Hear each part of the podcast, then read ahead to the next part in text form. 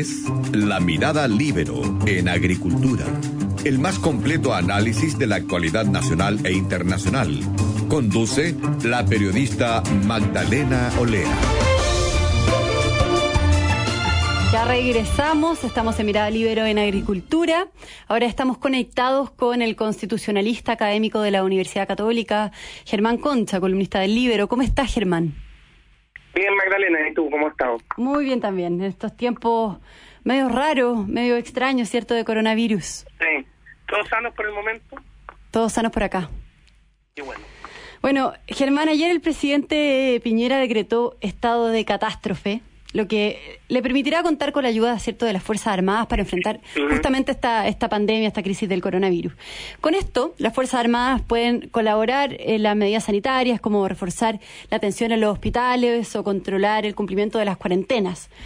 Quiero preguntarte si eh, cómo, cómo está definido este es la, el perdón el estado de catástrofe cómo se define en qué situaciones se puede decretar el estado de catástrofe a ver, la, la idea central es que los estados de excepción constitucional en general responden a una lógica eh, que viene desde la época de los romanos, digamos, que es situaciones de crisis requieren normativa de crisis, porque si tú aplicas las reglas generales, no eres capaz de resolverlo. La, situación de crisis tiene características frente a la cual la norma general no, no, no funciona.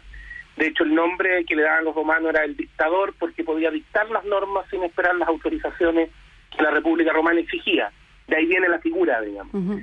Uno de esos estados de excepción es el estado de catástrofe, que entre nosotros significa un estado que decreta el presidente de la República en caso de calamidad pública. Es decir, si tú pudieras agrupar, uno podría decir que los estados de excepción son de tres, se agrupan en tres bloques, digamos, el estado de asamblea, que es en caso de guerra externa, el estado de catástrofe, que es calamidad pública, es un, que va desde terremotos, inundaciones, eh, enfermedades muy graves como esta, etcétera, y los estados de emergencia de sitio que tienen que ver más bien con cuestiones políticas internas que van desde los desórdenes, la inestabilidad, la violencia. Lo que pasó con la crisis, digamos. Lo que pasó desde el estallido de violencia de octubre, digamos, que es otra figura y que tiene otras lógicas, digamos. Entonces, ¿Y qué lógica? ¿Qué lógica tiene este, el estado de catástrofe? Este, este busca dotar a la autoridad de medidas que le permitan hacer frente a una situación que pone en riesgo a la población eh, y que requiere afectar ciertas garantías de las personas. La, la, la base de los estados de excepción es permitir que la autoridad política, y por lo tanto este es el gobierno el que tiene que tomar estas decisiones, pueda hacer cosas que normalmente no podría hacer, que es afectar derechos de las personas eh, sin necesidad de una autorización judicial, es la propia Constitución la que lo autoriza. Entonces, en el caso del estado de catástrofe, ¿qué puede hacer el presidente de la República? Restringir la libertad de locomoción y de reunión.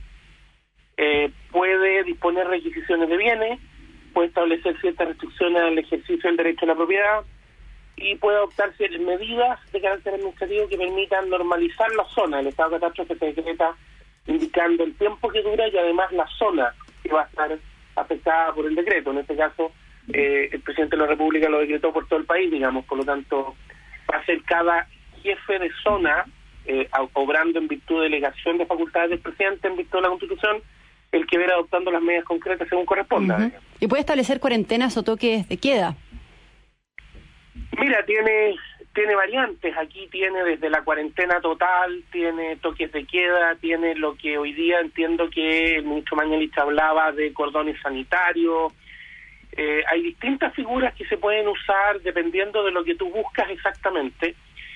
Y me imagino que además dependiendo de un, de un análisis que tienen que estar haciendo la autoridad, que es, eh, yo tiendo, tiendo a pensar que en este momento hay que tratar de equilibrar, es difícil, pero hay que tratar de equilibrar tres cosas. Una, que son medidas que sean eficientes técnicamente que ayuden a combatir la enfermedad y a generar tranquilidad en la población en el sentido que comienzan a dar resultados, digamos. Dos, eh, que esas medidas sean compatibles con el marco que fija la Constitución y por lo tanto se mantengan dentro de derecho y por lo tanto funcionen dentro de un sistema que respete el Estado de Derecho. Y tres, que también se tomen en cuenta eh, los efectos que tienen en otras áreas esas medidas. O sea, desde el estallido de violencia de octubre, la economía chilena ha estado sometida a un estrés muy grande, por decirlo ya que estamos hablando de salud, esta es una economía que viene enferma, a la cual la enfermas más.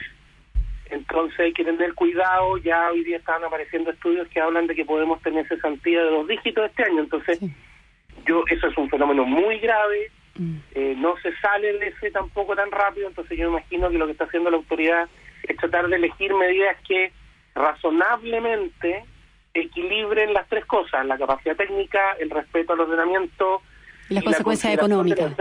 claro, y la, consideración de los efectos económicos, o sea, una quiebra generalizada y mucha gente sin trabajo tampoco es un resultado que tú puedas no no digo que, que se pueda evitar completamente, pero que tampoco puedes desconocer. Hay que equilibrar, hay que equilibrar esos factores. Exactamente. Claro. ¿Y, y por cuánto tiempo podría el presidente decretar cuarentena o toques de queda? Mira, la, la Dentro del estado de catástrofe. Claro. Eh, claro, lo que pasa es que el estado de catástrofe está decretado por 90 días, lo puede prorrogar. Lo puede prorrogar. La regla de la Constitución es que si quiere pasar más de un año requiere acuerdo del Congreso, él tiene que informarle al Congreso lo que está haciendo. Eh, y yo entiendo por la experiencia internacional, lo que se ha venido haciendo es que las medidas más duras se tratan de adoptar no por tanto tiempo, porque tú tampoco sabes cuánto puedes parar efectivamente la vida de la sociedad sin que el efecto sea muy grave. Entonces, tienes que adoptar medidas, por eso te decía, tienes que adoptar medidas que técnicamente funcionen. Y depende mucho de cómo las implementa, eh, de cuál es la situación eh, médica en la que tienes el, brote en el país también, digamos. Pero podrían ser un, mes, por ejemplo, de, de, toque de queda, por ejemplo. No tiene una restricción, temporal. No, no tiene restricción temporal. Es una determinación, más bien, es una, es una mezcla, una determinación técnica con una consideración política. Eh, hay que tener presente que estas medidas también requieren de la colaboración de la población, o sea, eh, las Fuerzas Armadas están ahí para ayudar, para hacer más, eh, para hacer que la medida se cumpla, pero estas medidas pasan por la disposición de la gente a cumplirla. O mm. sea, lo que hemos visto desde octubre hasta acá es una sensación generalizada de falta de respeto a la autoridad y de falta de capacidad de cumplir instrucciones. Eh, simplemente porque de la noche a la mañana decidimos que cada uno de nosotros era tan importante que no le tenía que hacer caso a nadie y mi propia subjetividad, como ha dicho el rector Peña, eh, decide y, y, la sigo y me da lo mismo lo que ocurre. Este fenómeno lo que obliga es sujetar a la propia subjetividad y decir, ¿sabe qué? Hay que rendirse a la realidad. Cuando yo era joven había una canción de Celeste Carvalho y Sandra Mianovich que se llamaba En la vida que me alcanza bueno, después de cuatro meses de locura, la realidad no alcanzó nomás. la realidad es como ella, hay que hacerse cargo de la realidad. Y la realidad no es perfecta, no va a ser perfecta, no porque yo quiera algo desesperadamente, eso tiene que ser así. Y parte del derecho y la institucionalidad es recordar que las cosas se hacen dentro de un cauce, con un cierto orden, y eso significa respetar para que el sistema funcione. Yo creo que si hay algo... O sea, un esfuerzo de las autoridades, pero también de nosotros como ciudadanos, dices tú. Germán. Exactamente. respetar también estas normas. Claro, ahora... a sujetarnos a las reglas, entendiendo que sujetarnos a las reglas es la única manera de vivir en comunidad, al final de cuentas. ¿sí? Eh, Esto tampoco una, tampoco una novedad, digamos, también está dicho de Cicerón y los estoicos, digamos, la capacidad de entender que si quiero convivir necesito ser capaz de someter mi voluntad a las reglas, si no, si no esto es imposible. Ahora, Germán, quiero preguntarte, nos quedan unos cuatro o cinco minutos de conversación, ¿cómo se ha alterado el, acuerdo del 15 de noviembre por la paz, por la constitución, justamente por el coronavirus. ¿Cómo ha modificado la agenda, el itinerario constitucional? Las fuerzas políticas se reunieron, ¿cierto? Hablan de cambiar el plebiscito, de, de moverlo para septiembre o diciembre, suponiendo que en esa fecha ya va a estar la situación más controlada. ¿De qué forma se ha modificado el tema constitucional, Germán? A ver, yo te diría que hay dos cosas que tienen más bien que ver con el proceso, porque modificaciones institucionales todavía no hay, se están conversando, pero una, que parece muy difícil hacer un plebiscito constitucional cuando en, unas pocas semanas más, cuando por un lado no sabes en qué estado va a estar la, enfermedad, según las informaciones que está entregando el Ministerio de Salud, ellos esperan que la cifra más alta de contagio esté precisamente en abril, entonces es como una mm, locura pensar que en ese momento tú vas a juntar a la gente en un lugar, es como el contrasentido en sí mismo, digamos, a votar. Eh, pero además porque es muy difícil eh, que la gente se concentre hoy día en analizar, estudiar las opciones, pensar qué es lo que quiere hacer, porque hay muchas otras cosas que resolver. Te insisto, solo solo tratar de equilibrar el tema de salud con el tema económico ya debe tener a mucha gente en el país muy preocupada y muy complicada, eh, como además decirlo, que preocúpese eh, de esto otro, digamos. Entonces también pierdes un, elemento fundamental de los procesos electorales que, que la participación sea informada, etcétera.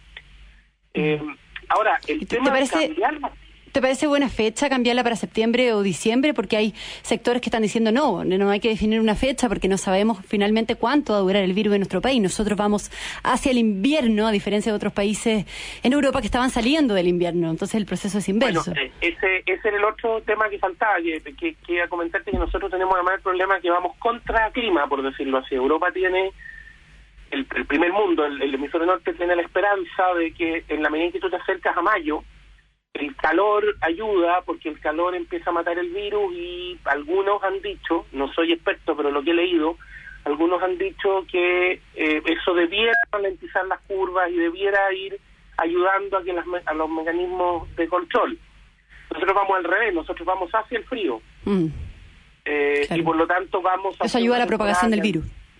Claro, y, y, que además entran en Chile otros virus, entre el sincicial, entre nuestra influencia, etcétera. Entonces vamos hacia una situación más compleja. Entonces, ¿te parece bien definir una fecha? Una fecha. Yo, yo no sé, yo entiendo que, que la gente quiere evitar las incertezas y las inestabilidades, pero y me encantaría poder pensar, y yo creo que todos queremos pensar que en septiembre y en diciembre esto ya está resuelto y vamos a estar en normalidad, digamos, pero pero no sé si la ciencia es capaz de darnos esa garantía dentro de lo que se puede dar en estos casos, digamos. Lo único que sí me parece muy difícil es juntar el plebiscito con la elección de octubre, porque ahí sí que ya no se entiende nada, o sea, van a ser cinco o seis votos juntos, eh, esa elección es inviable con tanto papel junto, digamos, ¿no? Ahí sí no se va a entender nada. Germán, tenemos que despedirnos, pero lo, último que te quiero preguntar es que acá se están barajando dos opciones distintas para informar eh, que se posterga el plebiscito. Una es que el Congreso llegue a un acuerdo político para votar el cambio de fecha, eh, que habría que hacerlo luego porque el Parlamento podría cerrarse por el coronavirus. O dos, que el presidente sea el que decrete la suspensión del plebiscito por una emergencia de salud. ¿Cuál es el camino correcto a tu parecer?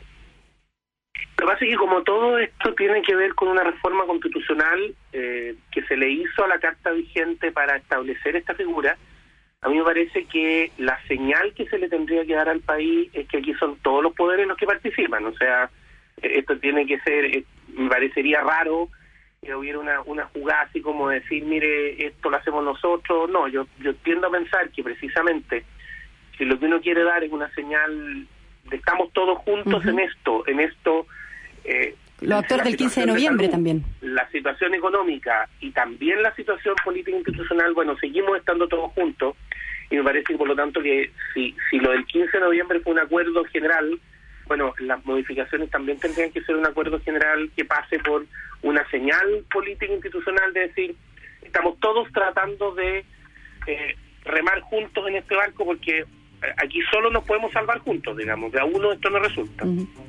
Bueno, Germán, nos tenemos, nos tenemos que despedir. Muchas gracias. Paso sí un aviso de utilidad pública. Como estábamos hablando con Germán, nosotros vamos a hacer un intermedio, una pausa, algunas semanas para que, eh, o sea, las que Germán no va a estar participando del programa, eh, finalmente una pausa hasta que exista más claridad sobre el proceso constituyente. Eh, y debido al tema del coronavirus, a partir del próximo jueves vamos a invitar acá a un infectólogo, al infectólogo Víctor Sánchez, director del Instituto de Salud Pública de la UNAD, para aclarar dudas sobre la pandemia. Germán, nosotros retomamos dentro de un tiempo, esperemos que sea pronto. Muchas gracias, muchas gracias por toda tu claridad siempre, por tu paciencia y nos vemos, nos estamos viendo luego. estamos hablando luego porque ya no sabemos si nos vamos a ver realmente.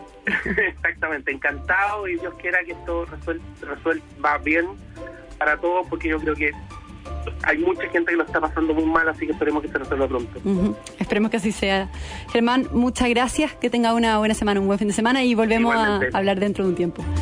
Los invito a seguir en sintonía porque ya viene el Checho Irane con Conectados. Nos encontramos nuevamente mañana en La Mirada Libero en Agricultura. Muchas gracias a todos. Fue La Mirada Libero en Agricultura una presentación de Viña Garcés Silva, pioneros del Valle de Leida, y en consorcio Somos Más que Seguros. Conducción Magdalena Olea. Producción Doris Mora.